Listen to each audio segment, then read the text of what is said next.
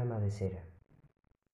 Creo que no le he contado eso a nadie, ni siquiera a mi mamá o a mis amigos. Esta experiencia fue tal que no pude dormir en una semana y mi mamá me puso en un manicomio.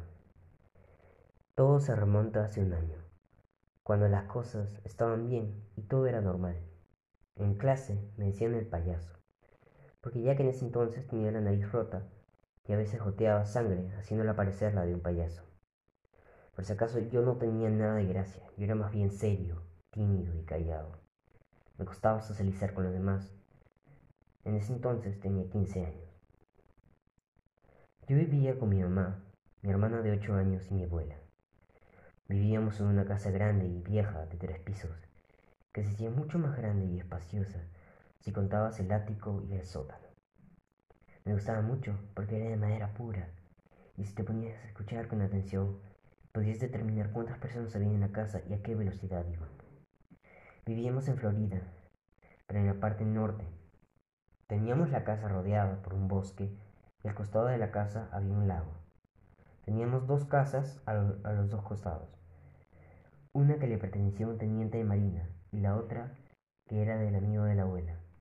Digo que le pertenecía al teniente, porque murió en abril de ese mismo año, a los 75 años, por sobredosis que le llevó al infarto.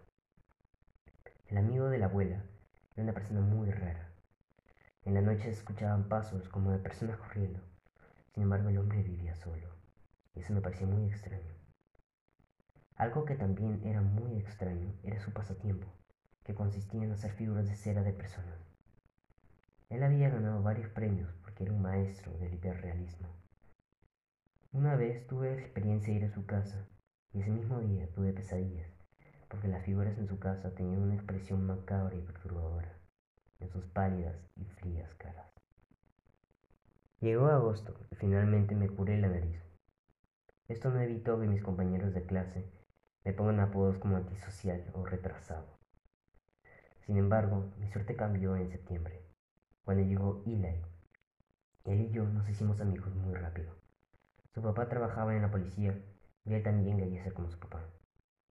Mi suerte no duró tanto, y el 28 de septiembre mi abuela desapareció, sin dejar rastro. La policía no sabía qué hacer, yo me hundí en la tristeza. Incluso falté al colegio debido a mi incapacidad de estar un minuto con los ojos secos.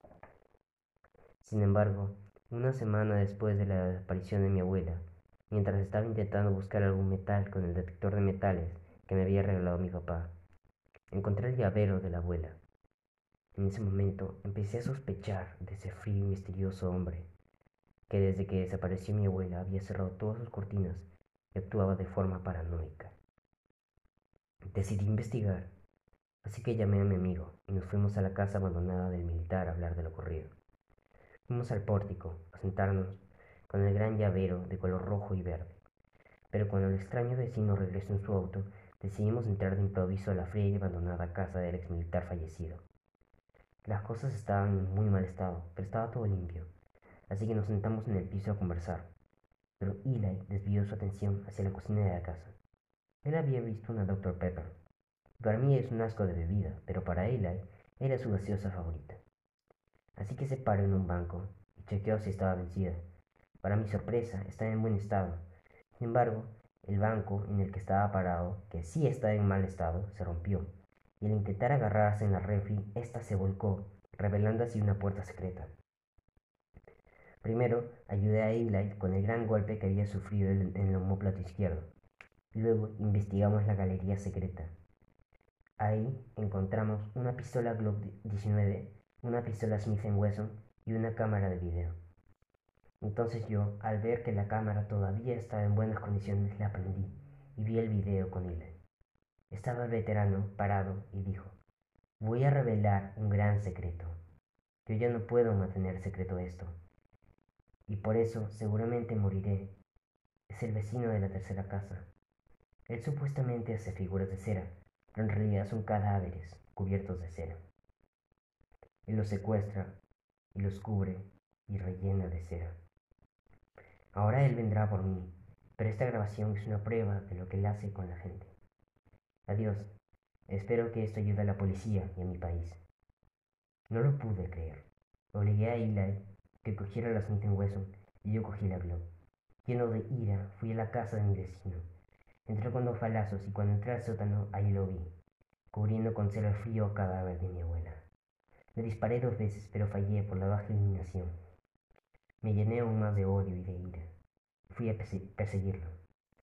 Cuando entré a su cuarto, vi un mapa que indicaba cómo mató al veterano con sobredosis. Seguí avanzando, pero no lo encontré. Él me encontró a mí. Me inyectó algo. No recuerdo nada más.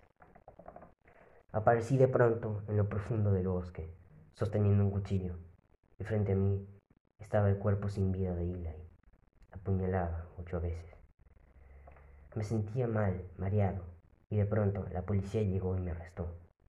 Mi vecino cubrió sus huellas muy bien. Se aseguró de poner mis huellas dactilares en el cuchillo, me drogó con heroína y puso cuatro jeringas de esta en mi bolsillo.